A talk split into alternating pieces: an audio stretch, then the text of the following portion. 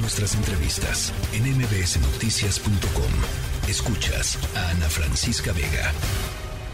Está con nosotros Antonio Ortiz Mena, vicepresidente senior en Deaton's Global Advisor, Albright Stonebridge Group. Me da, como siempre, eh, enorme gusto platicar contigo, Toño.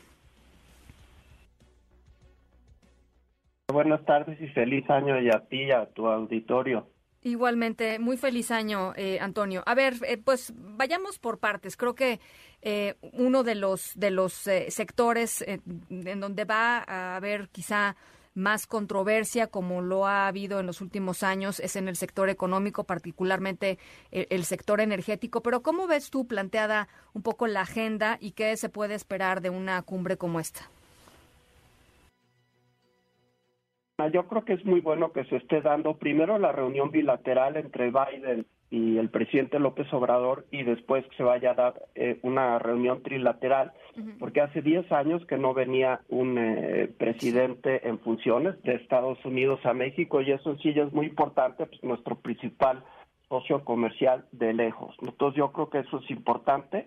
Y del lado de Canadá, pues llevamos más de un cuarto de siglo de libre comercio bajo el Telecan y yo creo que todavía hay mucho por, por aprovechar. Entonces, bueno, que se den estas reuniones. Yo aquí destacaría dos cosas. Uno, eh, por lo general mucho del trabajo se hace antes de la reunión, no durante la reunión, sino preparación de acuerdos, de boletines y demás. Yo creo que van a ser positivos, pero muy generales, ¿no?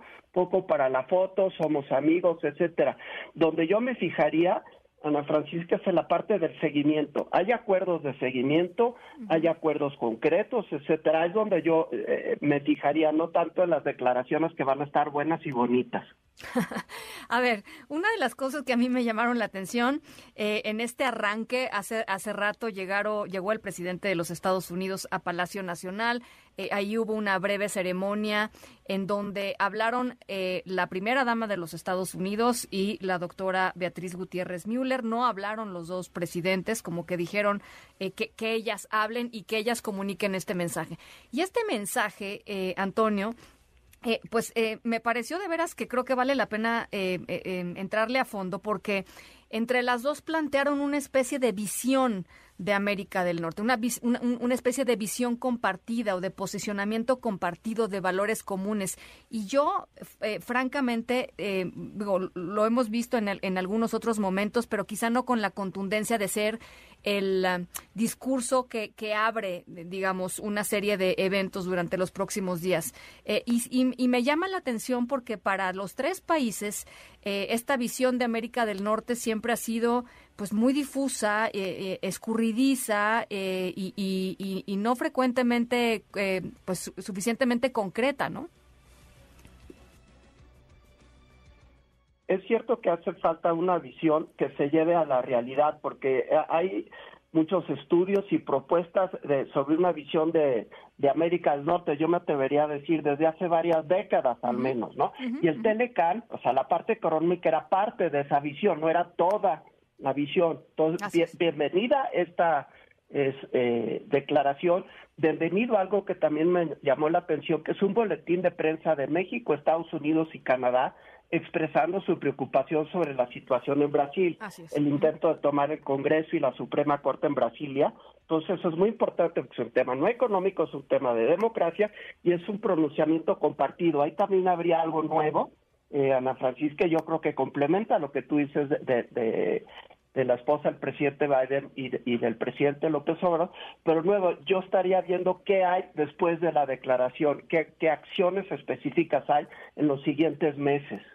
Pago em, por ver. Sí, pago por ver. Me gusta. Eh, eh, hace unos días el, el, primer ministro canadiense Justin Trudeau dio una conferencia, eh, perdón, una, una entrevista. y una de las preguntas que le hacía el reportero tenía que ver justamente con la, la, política energética del presidente López Obrador y, digamos, la controversia comercial que está ahí, que no se ha resuelto. y, y el primer ministro canadiense decía que eh, habían platicado el presidente de Estados Unidos y él y que habían tomado la decisión de ser muy claros y muy firmes eh, con el presidente López Obrador que la única vía, digamos, para un desarrollo común en América del Norte era, digo, más diplomáticamente, ¿no? Pero que era básicamente, este, pues, modificar estas, estas posiciones, em, em, pues, duras con respecto a la política energética. ¿Te imaginas una conversación así? Pero yo creo que más bien se van a mantener las conversaciones a lo ya acordados como un script que se pone en gran medida.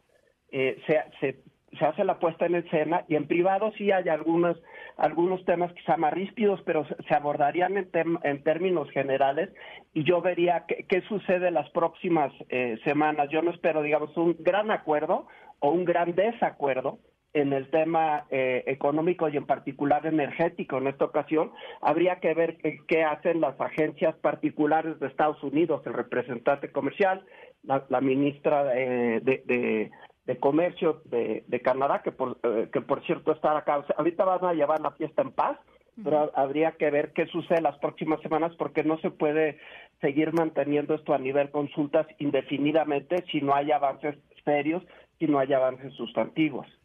Eh, y, digamos, estos, esos, estos avances los valorarían eh, con respecto a lo que el gobierno mexicano decida transmitir o logre transmitirles, no necesariamente hoy, pues, pero en los siguientes días y previamente, eh, de un eventual cambio de posición o una, digamos, una flexibilización de algunos de los puntos más, más ríspidos?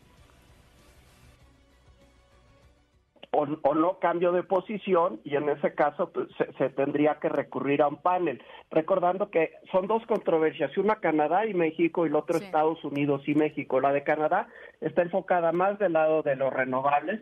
Eh, en el caso de Estados Unidos sí está más del lado del gas también. Entonces son dos, para, dos temas paralelos no idénticos.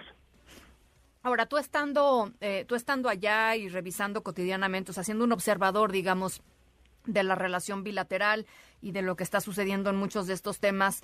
Eh, Antonio, ¿ves eh, interés de la prensa de Estados Unidos? ¿Cómo, está llevando la prensa eh, estadounidense esta visita, esta cumbre, las expectativas, en fin? Yo diría, lo que se cubrió muchísimo fue la visita del presidente Biden a El Paso, Texas, Sí. Yo diría, eso eso estuvo en todos los en todos los medios. Que no había ido, el, el, tema de la cumbre de hoy, bastante lo, eh, eh, lo, de la revuelta en Brasil, o sea, eso fue motivo de primera plana. Siempre es la ley de Murphy que hay una cumbre y hay algo que, que, distrae.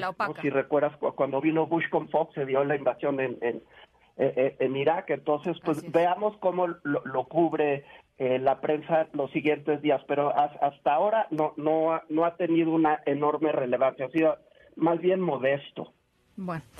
Bueno, pues hay algo más que creas que vale la pena este, platicar o enfatizar en, en, el, en el análisis de, este, de esta cumbre o de este momento, digamos. Sí, una cosa más, Ana Francisca, yo estaría atento a, lo que hagan eh, las organizaciones empresariales de, los tres países. Hay un comunicado del Consejo Coordinador Empresarial muy constructivo, proactivo, pero ellos pudo haber sido escrito hace un año, ¿no? O sea, lo veo bastante eh, cauteloso. Hay que ver qué hacen en los próximos días eh, la Cámara de Comercio de Estados Unidos y, pues las asociaciones empresariales de, Canadá, ¿no? Que son actores importantes, a ver si ellos se quedan satisfechos con, la foto y, y discursos bastante buenos pero genéricos o si quieren ya algo de movimiento concreto en particular en el tema energético. Yo vería a lo que hacen los empresarios, Ana Francisca.